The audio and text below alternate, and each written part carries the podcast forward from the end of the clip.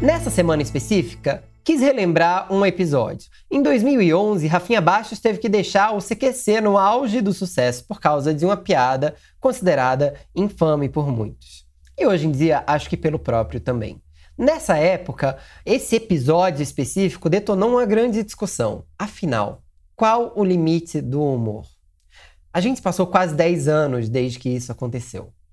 Todo mundo pensou coisas diferentes, a sociedade evoluiu e muitos humoristas conseguiram mostrar que fazem humor, comédia, de fato inteligente. Não é à toa que a gente tem nomes aí como Fábio Pochá, Dani Calabresa e Marcelo Adnet fazendo trabalhos muito expressivos. Agora, 10 anos depois, praticamente passado disso, a gente ainda se depara com alguns humoristas que parecem não ter feito a tal reflexão naquela época.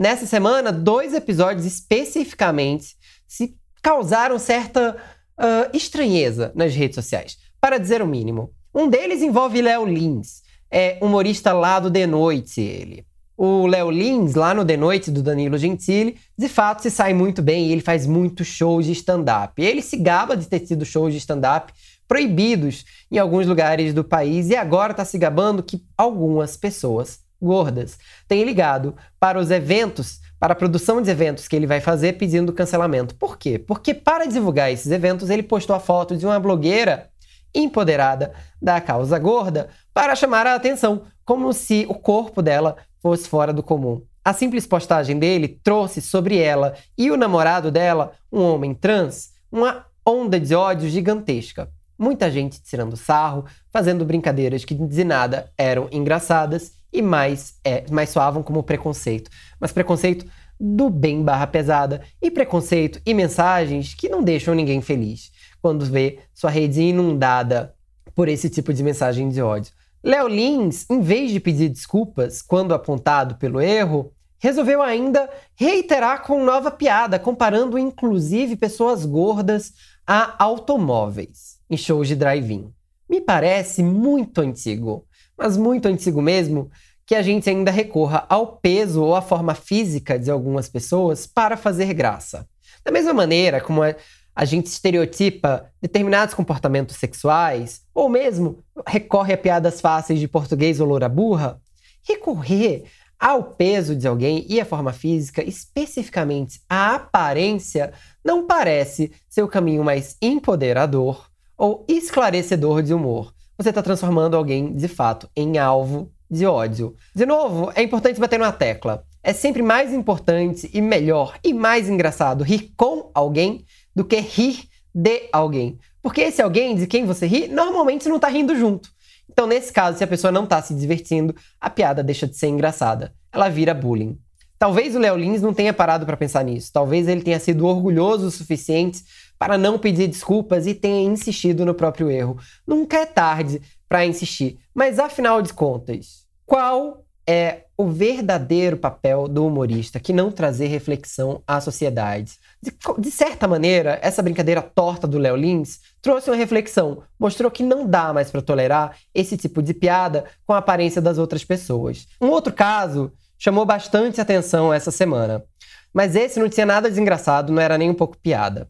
Carlinho Silva, que já foi acusado pela mãe de seu filho de não pagar pensão, que teve seu perfil, inclusive, suspendido pelo Instagram por amando da justiça, que também é acusado de não visitar o filho tanto quanto deveria, resolveu via público opinar no caso do Tami, que foi acusado de, faz... de não ser um bom pai.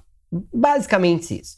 Tudo porque a Natura convidou o Tami a fazer uma campanha de Dia dos Pais e muita gente resolveu reclamar do fato de Tami ser um homem trans em uma campanha de Dia dos Pais, como se uma coisa tivesse a ver com a outra. Não tem. Tem um texto sobre isso na minha coluna, recomendo a leitura, não vou me estender sobre esse assunto, não vou dar muita atenção para comentários preconceituosos, mas vou dar atenção especificamente para esse comentário. Carlinho Silva resolveu dizer que é melhor que crianças fiquem abandonadas na rua sem pais do que serem criadas por famílias LGBTs, por um homem trans como pai, por exemplo. Eu não sei que lógica torta é essa, é essa, mas ele chegou a citar a Bíblia e inclusive disse que crianças abandonadas sempre estariam com Deus. É muito louco que um humorista que fala para muitas pessoas que já foi semifinalista de um reality show muito assistido pelo Brasil, que já teve um microfone em rede nacional em mãos, venha a público para falar uma bobagem dessas. Afinal, por que determinados humoristas acham que podem ditar regras de comportamento ou têm liberdade suficiente para rir do corpo dos outros? Esses dois episódios se somam às críticas que o Pânico tem recebido na Rádio Jovem Pan por não deixar pessoas falarem, como foi o caso da Boca Rosa, ou tirarem sarro de seus convidados, como aconteceu com Mário, o galã do TikTok. Eu acho que está na hora dos humoristas entenderem que humor bom é humor inteligente e recorrer a estratégias surradas e caricatas para tirar sarro da sexualidade, do tamanho ou da beleza de alguém me parecem muito um humor antigo. Ele talvez funcionasse nos anos 70 e 80 quando essas questões não tinham evoluído. O Léo Lins talvez viva naquela época na cabeça dele ainda. A gente precisa se atualizar. Que bom que para cada Léo Lins ou Carlinhos Silva, a gente tem vários Adnês, vários Porchás e vários Eduardos Sterblich e várias calabresas surgindo. É isso. Acho que é importante pensar sobre o tal limite do humor ainda hoje. Eu fico por aqui e você fica pelo UOL. Tchau!